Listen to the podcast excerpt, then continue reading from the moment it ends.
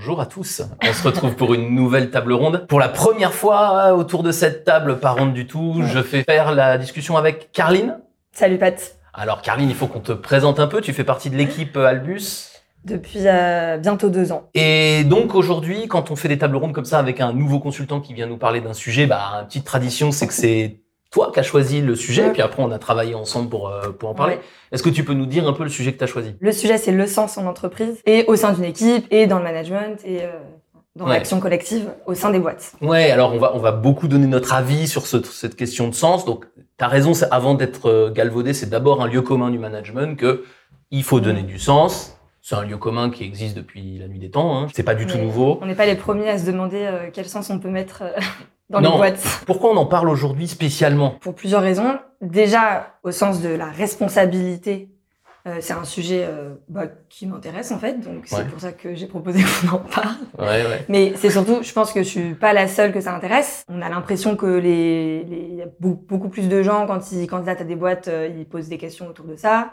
Mm. Et en parallèle, il y a des, on va dire, un environnement autour de nous, un contexte, euh, un contexte environnemental et sociétal. Il y a un point d'ailleurs qu'on va évacuer tout de suite, hein, c'est que parfois on associe la quête de sens aux jeunes générations. Je pense que c'est quelque chose qu'on peut observer chez les jeunes générations, mais il me semble qu'on a largement passé ce cap-là euh, aujourd'hui. On voit bien que c'est pas les seuls qui ont des quêtes de sens. Hein. Je, je, pense à un de mes anciens clients, euh, directeur d'usine, qui a quitté son poste parce qu'il avait une quête de sens et qui a été faire une année mm. sabbatique et qui aujourd'hui est à son compte et fait des choses totalement différentes. Il n'est pas de la génération X ou Y ou Z, hein, c'est quelqu'un qui mm. doit avoir, je sais pas, une cinquantaine d'années. Donc, pour moi, pas vous faire une discussion sur les jeunes, on va vraiment vous faire mm. une, question, une discussion sur comment on donne du sens dans le contexte qui est actuel. Et qu'est-ce qui a changé alors? Parce qu'on avait cette quête de sens, on a dit ça existe depuis très mm. longtemps. Qu'est-ce qui a changé selon toi ces dernières années ou ces derniers mois? Bah, c'est un peu l'exemple que tu donnes. Tant mieux qu'il y ait plein de gens qui prennent des années sabbatiques. Euh, on devrait s'inspirer de ces gens-là. Mais souvent, on parle du sens à l'échelle individuelle. Donc la question qui se pose, c'est comment moi je donne du sens dans mon métier mm. et euh, je vais me faire aider euh, de de, de, mes proches, de mes coachs, de plein de gens autour de moi et de plein de bouquins de développement personnel pour répondre à cette question. Mais même sans ironie, on va juste avoir le côté, euh, euh bah, juste savoir à quoi ça sert ce que je suis en train de faire. Oui, oui, et, tu l'as dit, c'est nécessaire. Hein. Nous, d'ailleurs, c'est souvent ce qu'on dit, euh, donner le pourquoi avant de, de, proposer des projets, etc. expliquer pourquoi on demande aux gens de faire ces choses-là. Mais la, mais la nouveauté, c'est qu'il n'y a pas que ça. Voilà, c'est ça. Et du coup, euh, il me semble que là, c'est pas le sens euh, individuel qu'on va chercher, mais c'est plus le sens collectif et donc euh, comment tu concilies euh, bah, toutes les contraintes qui émergent aujourd'hui, on a parlé environnemental, sociétal, comment tu concilies ça et ton action dans ton entreprise? Ouais, et là c'est un point donc extrêmement important, je m'adresse aux managers qui sont en face de nous. J'imagine que vous êtes totalement confronté à ça au titre de citoyen, d'abord au titre de manager, ensuite de vous dire ok, je fais un travail parce que j'ai fait des études, parce que mon, mon, parcours m'a amené là. Enfin, il y a pas, voilà, c'est la vie, c'est comme ça, peu mm. importe. Et aujourd'hui, je vois bien que à la fois mes équipes et moi-même, on se pose des questions de sens qui sont pas seulement savoir pourquoi je fais telle action, mais à quoi ça sert globalement et collectivement ce qu'on est en train de faire. Et est-ce que ça va dans le bon sens? Et est-ce que ça va dans le bon sens, si tant est qu'il y en ait un seul, mais on va dire dans mm. un certain sens qui pourrait être bon collectivement. Et ça, je trouve que effectivement, c'est ça la grande nouveauté du moment, c'est que Là où l'individuel prenait 90% euh, de la question du sens, aujourd'hui ça s'est mmh. énormément rééquilibré avec deux grands sujets majeurs que sont, tu l'as dit, l'environnement, donc euh, le réchauffement climatique et notre impact. Et puis nous, on met aussi en face de ça, le, on va dire le social, la question de, alors pas au sens euh, œuvre sociale, mais le social au sens le, la place qu'a l'individu dans, dans une mmh. entreprise, dans une organisation générale, et comment est-ce qu'on lui redonne une place plus valorisante peut-être? Oui, j'avais en tête, euh, quand on pense aux sujets sociétaux, c'est euh, les inégalités sociales, des choses comme ça. Donc, dont un des symptômes, pour, pour que vous ayez les trucs en tête, par exemple les Gilets jaunes, c'est un mouvement qui est très largement sur cette dimension du social, c'est-à-dire c'est une revendication.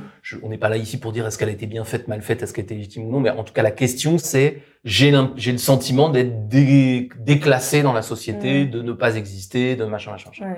Donc ça par exemple c'est un des symptômes sociaux euh, de, ces dernières années. Alors moi j'imagine là si vous êtes manager de terrain, vous vous dites peut-être et je vais vous donner un peu le plan de notre discussion pour que vous, vous arriviez à nous suivre, vous vous dites peut-être ouais mais alors du coup euh, moi je suis manager, j'ai 20 personnes à l'intérieur d'une grande entreprise j'ai très peu de pouvoir pour l'un et l'autre des sujets, en particulier sur l'environnement. Oui, oui, je peux éteindre la, la lumière, mais je vois bien que c'est pas ça, ou en tout cas, c'est Oui, c'est pas suffisant. c'est pas du tout suffisant. Puis normalement, vous le faites depuis une bonne décennie. Donc du coup, nous, ce qu'on va, on va essayer de faire avec Carline là, c'est de se dire comment est-ce que nous, on pense que on peut répondre à, ce, à cette quête de sens de vos salariés, puisqu'on parle d'entreprise. Comment est-ce qu'on peut y répondre globalement? Qu'est-ce que ça veut dire répondre à ça? Et ensuite, évidemment, parce que vous n'êtes pas tous les patrons, les directeurs généraux, ceux qui ont une décision globale sur la, la stratégie de l'entreprise, on se posera en deuxième, en deuxième partie comment est-ce que à chaque niveau, je peux avoir un impact, soit direct, soit en influençant Mm. mon système. Et c'est comme ça qu'on va essayer d'articuler les choses pour que vous compreniez. Donc au début, on sera peut-être des choses que vous, qui vous paraissent un peu irréalistes si vous avez 20 personnes dans votre, Mm. dans votre équipe. Et juste pour préciser, euh, c'est évident, enfin, je- pense qu'aujourd'hui on peut dire que c'est évident qu'il y a déjà plein d'actions et d'ini- d'initiatives qui sont possibles Hmm. à l'échelle d'une équipe ou d'une boîte euh, qui vont dans le sens d'une transition écologique et euh, de la lutte contre les discriminations par exemple, euh, Mm. avec des bilans carbone, etc. Il y a plein d'actions directes qui sont déjà sur la table. Ouais. Euh, nous, on va pas développer ça parce que c'est pas notre expertise Mm. et il est évident que euh, mener ces actions, c'est absolument nécessaire. Mais en parallèle de ça, nous, enfin, ce qu'on ce qu'on se disait, c'est que il faut pas uniquement entre guillemets, si je caricature, euh, faire baisser les, les émissions. En Non. fait, il faut aussi repenser un nouveau modèle de société, un nouveau modèle d'organisation et donc d'entreprise. Et du coup, il me semble que notre discussion porte plutôt sur quel comportement on a envie d'avoir et comment on a envie de prendre part à ces nouveaux systèmes.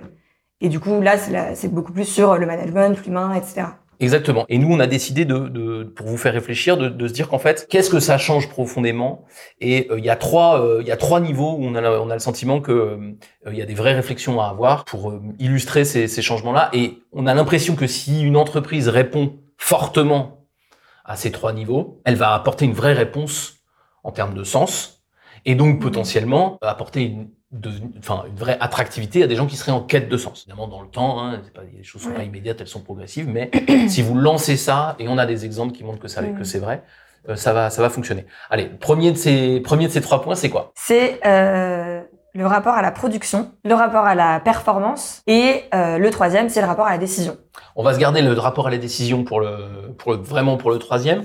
Si on prend sur le rapport à la performance, qu'est-ce que ça veut dire globalement Il faut, pour donner du sens, questionner le rapport à la performance. Aujourd'hui, ce qui est valorisé, tant dans l'imaginaire collectif que dans les indicateurs des entreprises, c'est des actions ou des choses qui débouchent pas forcément sur euh, un meilleur futur souhaitable, on va dire. C'est donc un rapport à la performance qui va être axé sur est-ce que l'entreprise se développe, a plus de clients, fait plus de Mm. produits, vend plus de produits? Ça, c'est, on va dire, le rapport à la performance, on va dire, plus global. Il va y avoir, moi, je trouve aussi le rapport à la performance individuelle. On pourrait parler des systèmes d'évaluation, Ouais, des systèmes de, de, de, de notation, Mm. parfois. De, on a parlé parfois des, des enquêtes du personnel, etc. Donc, il y a toute cette logique de progrès continu humain euh, qui est assez problématique. Oui, en fait, en gros, derrière la notion de performance, pour moi, c'est à quoi tu accordes de la valeur. Aujourd'hui, on accorde beaucoup de, de valeur, que ce soit de la valeur euh, financière ou d'attractivité, à des, à des structures qui, il me semble,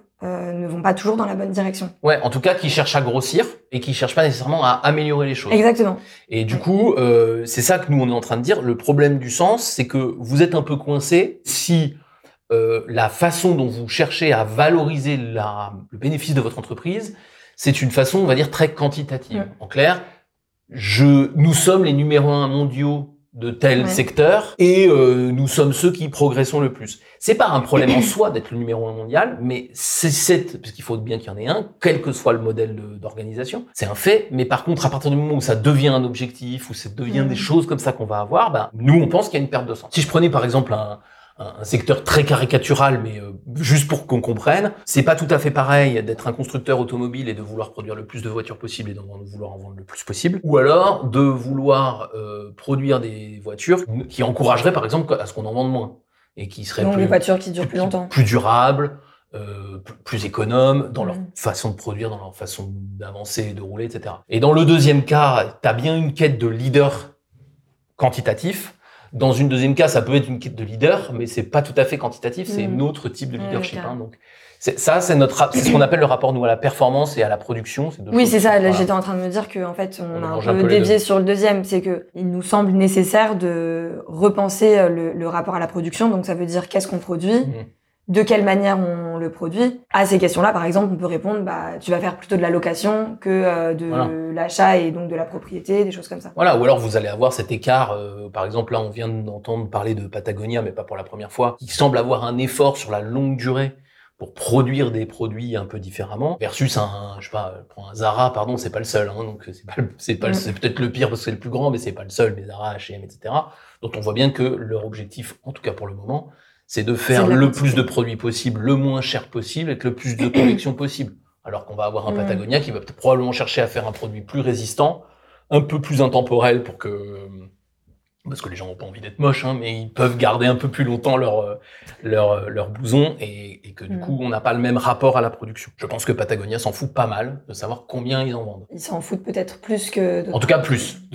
On parlait de degrés, vous voyez bien que pour le coup, en, en, en termes de objectifs poursuivis, en tout cas chez Patagonia, il y en a pas qu'un. Donc le rapport à la performance et le rapport à la production, ça c'est des choses qui sont très liées et qui nous semblent nous euh, être des choses qui, qui vont donner du sens si votre entreprise s'engage là-dedans. Si on pousse euh, la réflexion, est-ce qu'on on peut envisager qu'il y a certains secteurs qui devraient euh, radicalement changer? Voire est-ce qu'il y a des secteurs qui, dont, dont certaines boîtes seraient amenées à carrément fermer Moi, j'irais dans ton sens si on se dit une boîte ne sait pas, ne comprend pas ce, ce virage qui doit être pris, ne Mhm. prend pas ce virage et du coup n'a plus aucune utilité dans les années à venir, auquel cas elle ferme. Fermer une boîte dans l'absolu, je vois pas l'intérêt. Moi, j'aurais plutôt tendance à conseiller aux boîtes, commencer par dire c'est à quoi ça sert ces compétences, qu'est-ce que vous savez faire, et comment on peut les orienter dans un système qui serait moins productiviste ou avec un rapport avec la performance différent? Pour moi, c'est le premier réflexe. Si vous êtes patron d'entreprise et que vous devez faire un, un séminaire stratégique, il faut pas vous demander est-ce qu'on est obligé de mourir ou est-ce qu'on a le droit d'exister? C'est qu'est-ce qu'on sait faire, en quoi les gens sont brillants chez nous? Et comment on peut utiliser cette compétence pour créer un système euh, Ouais. différent? Quand tu, vois, tu parlais de la, de la réparation, de la location, ben, Decathlon, ils ont une capacité extraordinaire à conseiller les gens sur leur pratique du sport. C'est super, c'est très bien. Ça peut se faire dans le monde d'après, il n'y a aucun problème. hein. Les gens, ils vont Ouais, vouloir faire du sport et ils auront besoin de s'équiper. Mais euh, Decathlon, ils vont euh, séparer le chiffre d'affaires qu'ils font avec impact du chiffre d'affaires qu'ils font sans impact ou avec mon impact, puisque ça va être de la location de matériel, Mm. de la réparation de matériel, etc. Donc, euh, je crois qu'ils se sont posé la bonne question, en fait. C'est à quoi on sert? On sert pas à produire et à vendre des produits. Ouais, ouais, carrément. Et d'ailleurs, là, on évoque euh, des, des boîtes qui sont déjà existantes. Euh, Mm. Tu parlais de Darty tout à l'heure, c'est Ouais. un super exemple. Qui arrivent à, à réorienter euh, leur production ou leur rapport à la production. Et je trouve que ça vaut le coup là de préciser qu'il y a aussi quand même pas mal de boîtes qui se créent déjà sur des modèles Bien comme sûr. ça. Que ce soit dans la location de, voilà, j'en parlais, le matériel électronique ou plein de choses. On les connaît souvent moins parce que euh, elles sont Bah, elles plus sont plus petites, ouais. Elles sont plus jeunes, elles sont plus petites. Mm. Mais moi, je trouve qu'il y a une- j'ai un grand espoir pour euh, les très très grandes boîtes qui ont justement pour elles deux choses, c'est qu'elles ont des gros moyens et puis qu'elles ont des énormes bras de levier. C'est-à-dire que quand on parle, je sais pas moi, de L'Oréal, L'Oréal, il y a 80 000 salariés dans le monde. Euh, on imagine à quel point euh, une entreprise de cette taille-là et avec les moyens qu'elle a, qui prendrait ce genre de virage, non seulement il y aurait une énorme fierté, C'est clair. mais en plus, il y a un énorme levier. Moi, je suis convaincue que les entreprises, elles sont responsables, pas en tant qu'entité, puisque une entreprise dans l'absolu, voilà. Oui, c'est mais que c'est les hommes et les femmes qui sont dans ces entreprises qui sont responsables de ce qu'ils en font. Moi, mon point de vue, c'est de dire que je trouve que ces organisations sont aujourd'hui d'une euh, efficacité extraordinaire à faire des choses inutiles. Moi, je garderais bien leur efficacité extraordinaire, c'est-à-dire leur capacité à s'organiser vite, à décider Mm. vite, à se mettre en lien les uns avec les autres, mais pour faire des choses différentes. J'ai le sentiment que cette intelligence humaine, euh, elle est présente et j'aurais quand même plutôt tendance à vouloir la réorienter euh, plutôt que de Mm. vouloir soit l'éteindre, soit la contraindre complètement. Ouais. Après, évidemment, euh, si rien n'y fait, euh, il va bien falloir leur dire bon, au bout d'un moment, les gars, euh, réveillez-vous. Mais- on va être un peu au pied du mur, quoi. Exactement, mais ce que je veux dire, c'est que déjà. on- on- je pense qu'on aura plus de solutions, moi, dans les Mm. entreprises, avec des gens qui connaissent leur métier, qui savent ce qu'ils veulent faire, euh, etc., etc. Là, je, je prends l'exemple, ils ont très très mauvaise presse, mais le Total qui euh, change le, le, le 4000 personnes qui devaient faire du pétrole et qui n'en font plus, bah, former 4000 personnes euh, à changer de métier parce Mm. qu'il y a 30 ans, ils ont choisi les métiers du pétrole et qu'aujourd'hui, ils vont devoir arrêter. Euh, moi, je préfère pas qu'ils les virent. Voilà, je, je suis plutôt content que Total ne vire pas ces 4000 personnes. Mm. Par contre, on a un énorme projet de comment est-ce qu'on arrive à faire que ces gens-là comprennent qu'ils vont travailler sur autre chose, que leurs compétences intellectuelles, elles sont pas perdues, mais qu'on va les utiliser Mm. autre chose. C'est là qu'on a probablement une différence d'optimisme. Ouais. Voilà. Mais par contre, je pense qu'on a cette différence de vision euh, un peu à l'échelle globale. Mm. Par contre, c'est clair que à l'échelle des individus et de leur équipe, je pense qu'on a tous les deux hyper confiance dans la capacité euh, des gens à faire bouger euh, les systèmes dans lesquels ils sont. Et mais s'ils se rendent compte qu'ils sont euh, responsables. Ouais. Et, ils le sont. euh, tu parlais de tout à l'heure, je sais plus pourquoi, de éteindre la lumière. Euh, Moi, à titre individuel, euh, la, la politique des petits pas euh, directs sur l'écologie, euh, je trouve ça gentil, mais en fait complètement dérisoire par rapport à Mm. ce qui nous arrive. Il faut le faire, comme tu disais. Il faut le faire, mais c'est pas voilà. Autant euh, de la politique des petits pas sur des changements de comportement, de euh, Mm. euh, sensibilisation, ça pour le coup, j'y crois à fond. Oui, bien sûr, bien sûr, bien sûr, parce qu'on sait pour le coup que l'humain, pour comprendre un système, il a besoin de se plonger Ouais. dedans.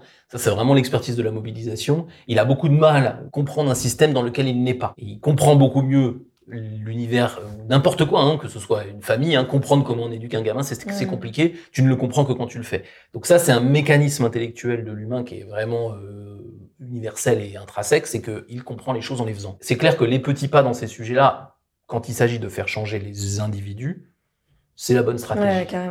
Après, euh, pour changer les objectifs, et là on était au niveau global, euh, il faut faire quelques grands pas quand même, on est Mm, bien mm. d'accord. Mais, euh, mais les grands pas doivent être alimentés de petits pas pour que les individus soient pas largués. Ouais. Donc ça, c'est ce qu'on a dit sur la perf et la production. Mm. Pourquoi on parle aussi de la, de la- de la- du rapport à la décision? Parce que ça paraît un peu différent. C'est nécessaire qu'il y ait des réorientations de production Mm. euh, au, sens- au niveau global, mais en fait, euh, ce qui va nourrir ça, euh, c'est euh, l'action publique et euh, les petits individus dans les boîtes. Oui, oui, c'est Et ça. du coup, euh, c'est qu'est-ce que tu fais quand t'es manager euh, et que tu gères une équipe de 20 personnes? Voilà, c'est ça. Et ça, c'est vraiment. On va en reparler de comment on fait pour arriver à faire le lien. Donc, j'ai, il y a plusieurs, Mhm. il y a plusieurs entités. Il y a mon action personnelle individuelle de citoyen, ok, qui peut, Mhm. qui peut s'appliquer partout dans ma vie, à la maison, au travail euh, ou dans, dans mes vacances ou je sais pas quoi. Il y a l'action publique et ensuite, effectivement, il y a le dirigeant de l'entreprise et puis ses managers Ouais, c'est ça. Là, on était effectivement plutôt sur un niveau de manager, dirigeant d'entreprise. Mais c'est pas gênant parce que c'est quand même important que on comprenne. Il y a des DRH, je sais qu'il y a des DRH groupes qui nous qui nous regardent. Euh, faut bien comprendre que quand on le DG vient vous demander, mais comment on fait pour mettre du sens dans l'entreprise Nous, à notre avis, on va venir sur le troisième point. Mais la base, c'est que si tu réponds pas, en tout cas, tu tentes pas de répondre aux questions du rapport à la performance et au rapport à la production, tu ne vas pas répondre à la telle quête de sens telle qu'elle se définit en 2022. Et probablement pour les 10 ans qui viennent, et Mhm. peut-être plus. C'est sûr que si vous avez ça en tête, pour nous, c'est ça qu'il faut travailler. Donc euh, là, on a vraiment parlé de la performance et de la production. Maintenant, juste, on a, nous, on a cité le rapport à la décision. Ça paraît très différent, mais pourquoi, pourquoi nous, on a, on voulu garder ce, ce troisième point? Moi, je le vois vachement euh, sur le sujet de prendre des décisions au niveau local ou même prendre une production au niveau local. Hmm. Quand, tu décentralises le niveau de décision et que tu fais prendre les décisions aux gens qui sont concernés et qui vont voir les conséquences de leurs décisions et de leurs actions, bah, généralement, on peut supposer que euh, du coup, les décisions vont aller plus dans un sens de bien commun. Oui, oui, oui. Bah, D'ailleurs, moi, je trouve que c'est ce qu'on observe. hein. C'est-à-dire qu'on voit bien que les décisions prises très très haut dans les groupes Hmm. euh, sont en général euh, complètement déconnectées. Carrément. Mais d'ailleurs, c'est marrant parce qu'on a tendance, je trouve, à, à faire confiance aux organisations hyper complexes. Mm. Et en fait, en cas de crise, quand t'as plein de niveaux de décision, bah, ça fait plein de goulets d'étranglement. Alors que si tu responsabilises euh, les, les, les gens qui sont concernés par le truc, bah, la décision se prend plus rapidement et il se peut que ce soit plus efficace. Je suis tout à fait d'accord avec ça. Pour moi, le, le problème qui va avec ça, c'est que tant que ta décision elle est prise très très très très haut, elle n'est pas forcément malveillante dans l'absolu, mais par contre, elle est forcément déconnectée. Elle est conne- déconnectée, ouais. Et donc après, elle amène des traductions qui peuvent devenir complètement délirantes. J'avais donné cet exemple-là. Pour moi, un, un directeur d'usine a très rarement la même mentalité qu'un patron d'industrie. Un patron d'industrie qui a énormément d'usines, il a des décisions qui sont totalement déconnectées parce que productivité, performance. Un patron de site, j'ai rarement vu un patron de site qui déconnectait la question de la productivité des humains. Mm. Parce qu'en fait, les humains, il les a sous les yeux tous les jours, tous les matins, tous les midis, tous les soirs. Et du coup, à part quelques individus particulièrement malfaisants, la plupart des patrons de sites m'ont toujours ébahi par leur préoccupation humaine réelle, même Mhm. quand ils faisaient des choses qui Oui, compliquées. en fait, t'arrives plus à, Ouais. à prendre en compte les contraintes dans lesquelles t'évolues. Exactement. Et pareil, l'environnement, protéger toutes les rivières, c'est pas pareil que protéger la rivière à côté de Mm. chez moi. Là, c'est pas sur des, dégâts, des, des dégagements de CO2, mais peu importe, c'est la même logique. Et moi, c'est pour ça que nous, on lit vachement la- le rapport à la décision. C'est qu'en fait, la décision, si elle est centralisée, il est logique que la performance et la- le rapport à la performance Mm. et le rapport à la production ne bougent pas. Parce que à ces niveaux-là, euh, c'est ce qui est le plus facile à, Mhm. comptabiliser. Par contre, sur le terrain, c'est beaucoup plus concret. La pollution, c'est concret. Quand Mm. on- il y a une fumée dégueulasse d'une usine, et ben les voisins ils appellent et ils se plaignent. C'est ça qui fait que le patron de site il a pas le même rapport à la Mm. pollution. C'est que lui, il a le coup de fil du riverain. Il l'a vraiment quand il a un problème dans son usine. Donc il est obligé d'expliquer, mais surtout il est obligé d'en avoir moins des problèmes. Mm. C'est pour ça que moi je pense que la décision c'est vraiment un point qui est extrêmement important quand vous allez décentraliser les décisions. En soi ça ça amène pas de sens, mais vous allez voir que vous allez ramener du sens parce que ce qu'on appelle le bon sens, il est très proche du terrain. On passe au manager. Ouais, parce qu'en en fait, il me semble que ce qu'on se disait, c'est que hum, oui, tu as effectivement des grandes actions, euh, coup de poing, etc. Mais en fait, s'il y a autant de ces sujets qui avancent pas, ou en tout cas à mon sens pas assez vite, c'est que je, je me dis qu'il y a plein de gens qui n'ont pas conscience en fait de la responsabilité et de l'influence qu'ils peuvent avoir sur leur environnement proche. Par exemple, Mhm. un manager qui gère euh, 20 personnes, et même les gens qui sont dans une équipe de 20 personnes. L'idée derrière, c'est un peu bah, comment tu réconcilies le fait que bah oui chez toi on t'a bien dit qu'il fallait éteindre la lumière bon en Mm. plus on va être amené à le faire encore plus dans les prochains mois à ton bureau bah tu dis il faut diminuer le papier ok mais en fait comment tu peux pas uniquement faire des actions en tant que citoyen mais aussi euh, utiliser ta responsabilité et l'influence que tu as sur les autres pour vraiment euh, faire bouger le système et euh, aller dans le bon sens si tant est qu'il y ait un seul bon sens Exactement. Et, et moi, je comprends tout à fait la difficulté des managers de terrain dans ce cadre-là, Ouais. parce que quand je suis manager de 10, 15, 20, même 50, même 100 personnes dans un univers qui en a 50 000, 60 000, 70 000, je comprends tout à fait que le manager, sa première réaction, c'est de se dire, euh, en fait, j'ai pas le Bah, pouvoir, comment tu fais? Bah j'ai oui, pas le levier, j'ai pas machin. et puis tu subis des pressions euh, de, de toutes parts t'es Voilà. pris entre Ou tu, crois les, ou tu crois les subir dans certains cas, mais en tout cas, tu es dans un système où tu ne comprends pas quel peut être ton Mm. impact. C'est la même chose d'ailleurs avec le citoyen qui parfois se demande est-ce que ça sert vraiment à quelque chose de pas prendre l'avion? Mm. Euh, alors que euh, oui, si je vois bien que c'est un gros impact carbone, mais, mais, mais moi par rapport à toute l'industrie du textile, euh, c'est quand même pas beaucoup quoi. Donc on est un peu au même truc, mais nous on va parler de ça, de ce manager-là. Alors qu'est-ce qu'il peut faire dans le rapport à la performance déjà pour commencer? Qu'est-ce que ça, qu'est-ce que ça veut dire être efficace, changer le rapport à la performance dans mon Mm. équipe et espérer euh, influencer mon entreprise là-dessus? Bah, en fait, pour moi, un peu les mêmes choses qu'on, dont on parlait à l'échelle d'une entreprise. Pour moi, il y a deux choses. C'est quel indicateur tu utilises vraiment, enfin, Mhm. sur quoi tu fondes le fait que les, les gens Que dans ton ton équipe vont bien. évoluer et, et que ton équipe euh, marche bien? Et euh, sans parler forcément d'indicateurs chiffrés ou quoi, mais euh, quelle valeur tu donnes? Donc, par exemple, qu'est-ce que tu vas encourager comme comportement? Est-ce que tu vas encourager la collaboration, la lenteur, ou euh, est-ce que euh, tu, tu vas féliciter quelqu'un euh, parce que euh, en fait, il a été hyper efficace, mais parce que la personne n'a pris aucune pause dans sa journée? C'est peut-être Ouais. un peu caricatural comme exemple, mais Non, moi, t'as je vraiment pense- ces deux trucs. Tu as les indicateurs et euh, donc vraiment de performance. Et t'as quelle valeur tu donnes à certaines in- actions ou certains comportements. Ouais, je suis tout à fait d'accord. Et euh, commençons par la deuxième parce que tu as, commencé à en parler un peu. Le valeur des comportements. Donc il y a ce que tu dis par exemple la lenteur, mais c'est pas qu'un exemple. Pour moi, c'est un des points les plus importants. On voit bien que on est dans un univers où on a beaucoup de gens qui souffrent du surtravail, de Mm. euh, euh, surmenage, et au-delà de leur fatigue euh, avec lequel, sur lequel il faut travailler, c'est en plus un symptôme de cette euh, volonté d'hyper-performance. Donc nous, effectivement, et d'ailleurs c'est ce qu'on essaie de défendre avec nos clients. Alors ça prend du temps parfois, Mm. et puis parfois ça va plus vite. Essayer justement de, de changer un peu le rapport au temps et de se dire, mais finalement, est-ce que euh, la vraie performance, c'est celle où on a le temps de réfléchir, on a le temps de se Mm. parler, on a le temps d'hésiter, on a le temps de prendre une bonne décision. Mm. C'est pas l'absence de performance, c'est de changer son regard sur la performance. C'est une performance que les gens Ouais. soient reposés, hein, pour- Ouais, ouais, carrément. particulièrement dans notre monde.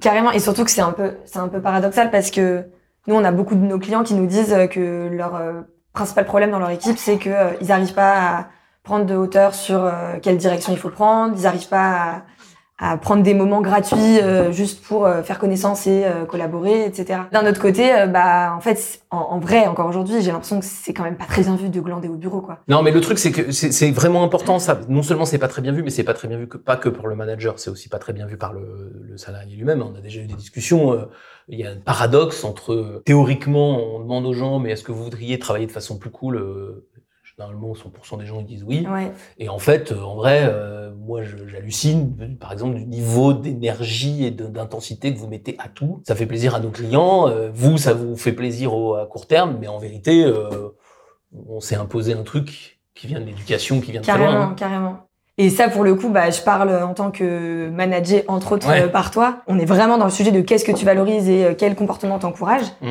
Enfin, moi, je le vois, je suis sortie d'école il y a, il y a deux ans. Je- en vrai, je suis un peu matrixée par euh, Oh, il faut avoir un agenda rempli et être efficace. Mais le jour où mon boss me dit bon, en fait, euh, là, j'ai envie de te parler de ma chemise avec des panthères et que ça me fait perdre un quart d'heure, sur le coup, ça me fait chier. Pour de vrai, je me dis euh, putain, c'est cool. En fait, j'ai une demi-heure gratuite que je me serais pas autorisée toute seule. mm. Et pourquoi je détaille cet exemple qui peut paraître un peu anecdotique, c'est que là, pour le coup, en tant que manager, pour moi, t'as vraiment ta responsabilité. Ouais, je suis d'accord. De euh, si t'as ton manager qui arrive dans l'open space, qui se pose à un bureau, qui ne traite pas ses mails et qui dérange ses collègues, grand spécialiste. ben non, mais en fait, pour moi, c'est ça. Là, si on rentre un peu dans le concret de euh, qu'est-ce que t'encourages, quel comportement t'encourages dans ton équipe, bah t'encourages euh, la, la lenteur. Alors pas tout le temps évidemment, mais euh, tu, tu montres que tu favorises pas que euh, la performance chiffrée et l'efficacité et la Ouais, ouais. productivité. Je suis d'accord. Et je pense que ça, ça a un énorme impact sur la façon dont, dont les gens regardent leur propre travail. Et si vous êtes manager et que vous essayez de faire ça, vous allez voir, c'est très très difficile parce Ouais. que on est vraiment, on est vraiment face à, à des, des, des éducations. hein. Toi, tu sors de, de grandes écoles. C'est le pire de tout pour ça, c'est qu'on est vraiment face à des éducations de gens hyper performants dans ce monde-là. Mm. Y compris comme quand, quand, comme toi, on a les, les opinions que tu nous expliques Ouais. depuis quelques minutes. Et pour moi, c'est vraiment un sujet. Et là, vous allez vraiment changer les choses. Et ce qui est intéressant, c'est que on va pas chercher de là à faire glandouiller les gens et à les faire, à les rendre fainéants. Euh, et du coup, à ce qu'ils fassent plus rien de leur journée et que du coup, à ce qu'il n'y ait pas de production? C'est pas ça le, c'est un faux risque hein, en plus. C'est un vrai faux risque. Le, ce qu'on cherche à faire, c'est avoir des choses plus détendues, plus, Mm. plus souples. Vous allez perdre en productivité classique ce que vous allez gagner en imagination, en inventivité, en calme, en détente, en amusement, en bonne humeur, en tout ce que vous voulez, qui sont des qualités à la fois appréciables humainement au quotidien. hein, c'est quand même plus agréable d'être reposé et de bonne humeur que d'être épuisé et C'est acariate, mais qui en plus sont des bons terreaux quand il va falloir changer notre rapport à la performance au niveau du Ouais, dessus. exactement. Parce que si on a une bande de fous qui bossent comme des débiles de 7h du matin à 22h et qui soufflent jamais, j'ai assez peu de chances Ouais, que bien à la sûr. fin- au Ouais, milieu de la journée, ils soient capables de prendre ces Ouais, décisions. c'est clair, c'est clair. Et du coup, moi, je donne mon exemple euh, parce que voilà, on a un- une organisation interne qui est quand même assez libre.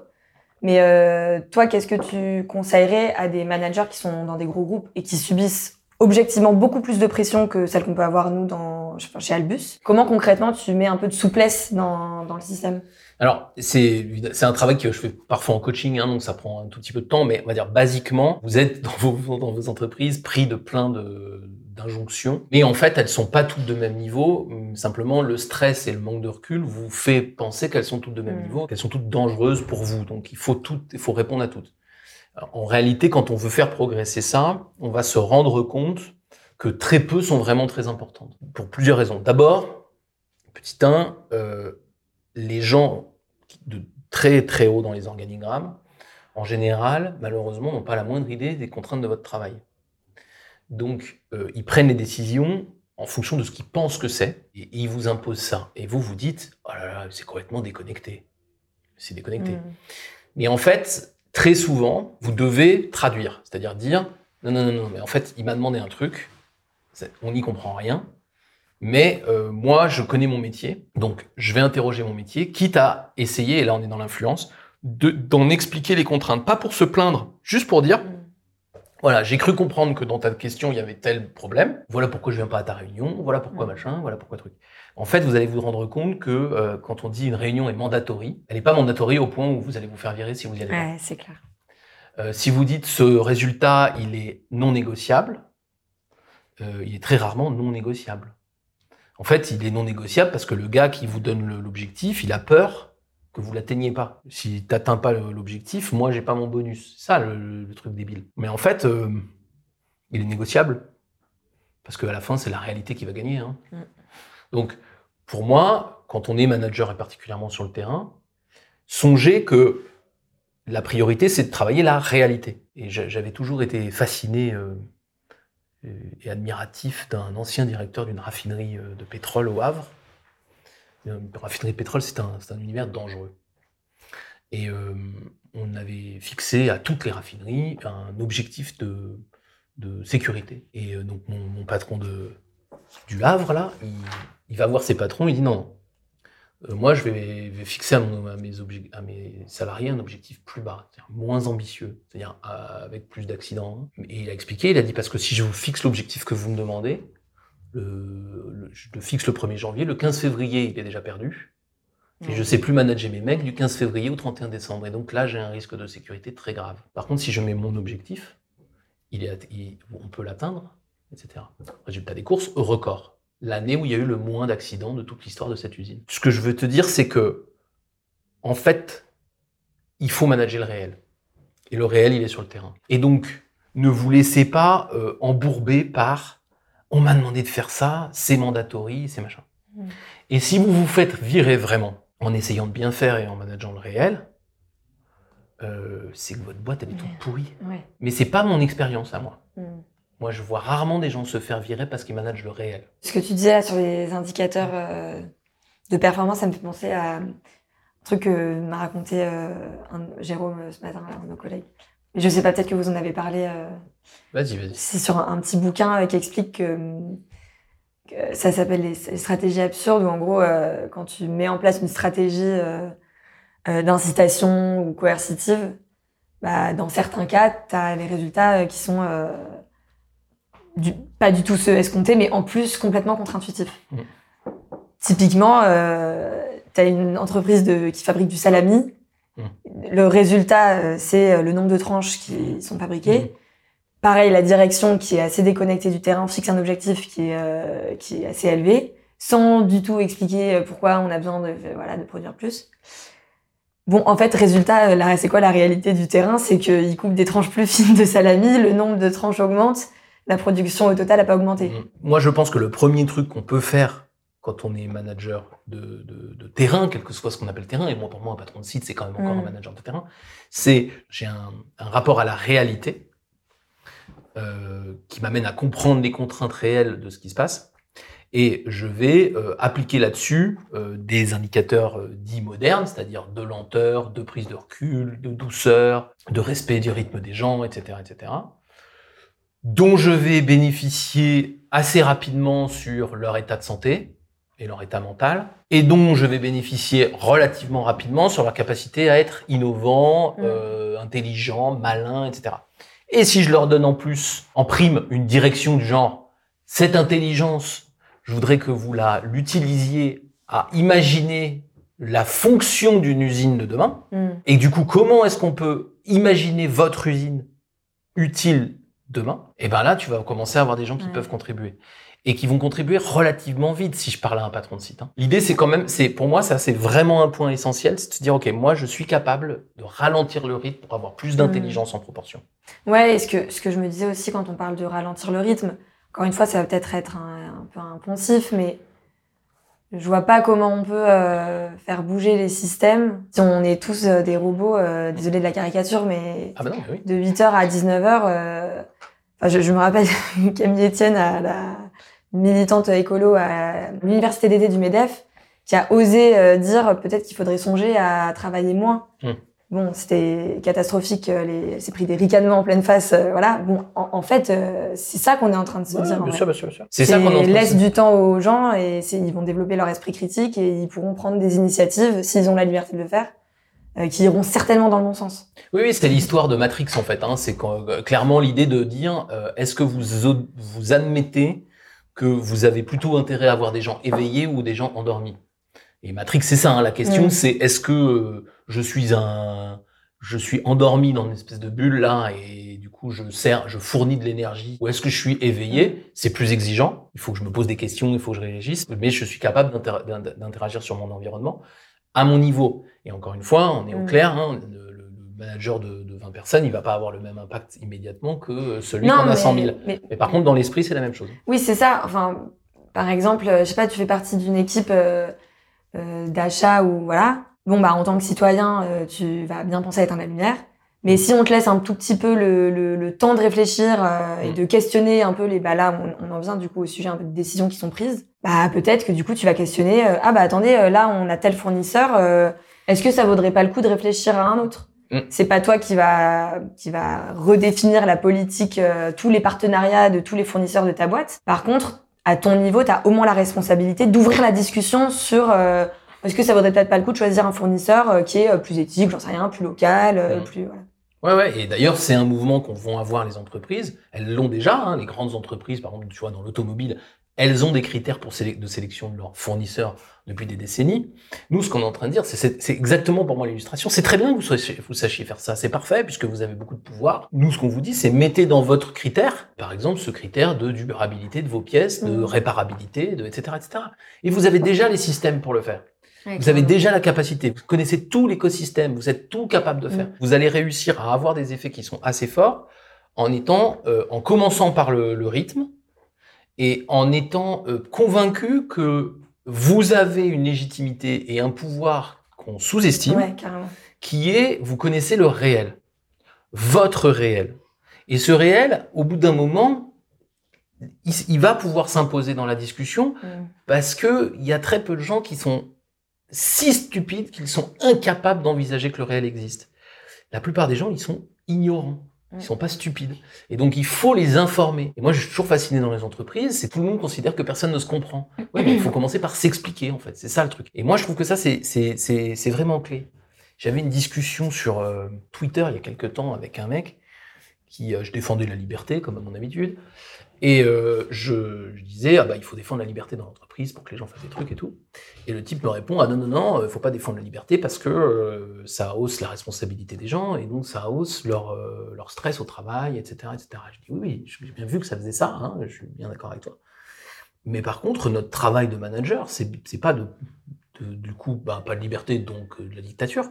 Notre travail de manager, c'est que la liberté ne soit pas juste la liberté de faire plus. Et ça, pour moi, c'est si on a compris ça, on a compris la clé du Mhm. truc. Quand on développe la liberté des gens, c'est pas pour qu'ils fassent plus. Et moi, des fois, j'entends souvent hein, les mecs qui disent Ah, bah, tu vas voir, on va développer leur engagement, comme ça, ils vont faire plus que si on fait comme ce, ce qu'on Mhm. leur demande. C'est vrai, on peut faire comme ça. Et ça marche. Mais on peut aussi dire Je développe la liberté des gens pour qu'ils fassent leur choix et je les engueule quand ils font plus. Et c'est tout à fait possible. Et moi, ça m'arrive de vous dire, mais arrêtez, de Ouais, votre carrément. truc et rentrez chez vous, etc. Et nous, il y a personne au bureau. euh, Enfin, il y a très peu de gens au bureau après 18h30. C'est ça le job du manager. C'est pas juste de dire, tu es libre, mais il faut que le boulot soit fait. Ouais, bien sûr. Ouais, ça, c'est hyper pressurisant. C'est développer la liberté, c'est un travail commun. Faire que le boulot soit fait, c'est important. C'est un travail commun. Euh, et ensuite, la liberté, elle est bien emmerdée parce que nos éducations fait qu'on n'est pas libre de nous-mêmes. Et donc, du coup, c'est un travail commun de s'aider à dire non, non, non, mais on s'en fout de ton truc, vas-y, va te reposer maintenant. Et ça peut paraître, c'est un peu paternaliste de temps en temps, mais aussi c'est comme ça qu'on éduque, s'éduque mutuellement et qu'on s'aide mutuellement à, Ouais, respire un peu. ouais, à respirer un peu. Et je pense que ça, le manager, là, il est dans le Mm. début de, de la solution et les gens vont venir vous voir et vous dire comment tu fais? Ouais, carrément. Mais ça demande, euh, ça demande du, du courage, hein, je pense. Ça demande du courage et puis ça demande un peu de, hum, faut être un peu têtu parce que ça marche pas du premier coup. Ouais, c'est clair. Ça marche pas du premier coup. Ça a vite des bénéfices, mais ça, il y a des moments où la liberté augmente le stress. On est d'accord. Et c'est pour ça qu'il, c'est là qu'il faut être un peu têtu. Ah, je m'en fous, je continue. Bon, je, je pense qu'on pourrait parler des heures de ça. Juste pour vous dire, le sens, c'est, c'est probablement vers là qu'il faut l'amener.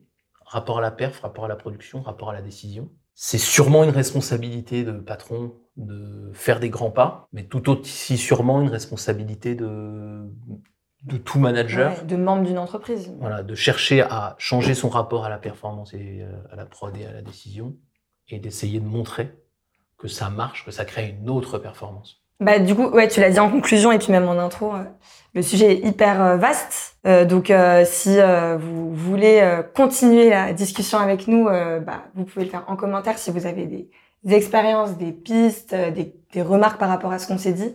Euh, on est, on est preneur de continuer la discussion, euh, donc n'hésitez pas. Merci à tous, merci Carline, on se retrouve Merci, bientôt Pat. pour une autre table ronde.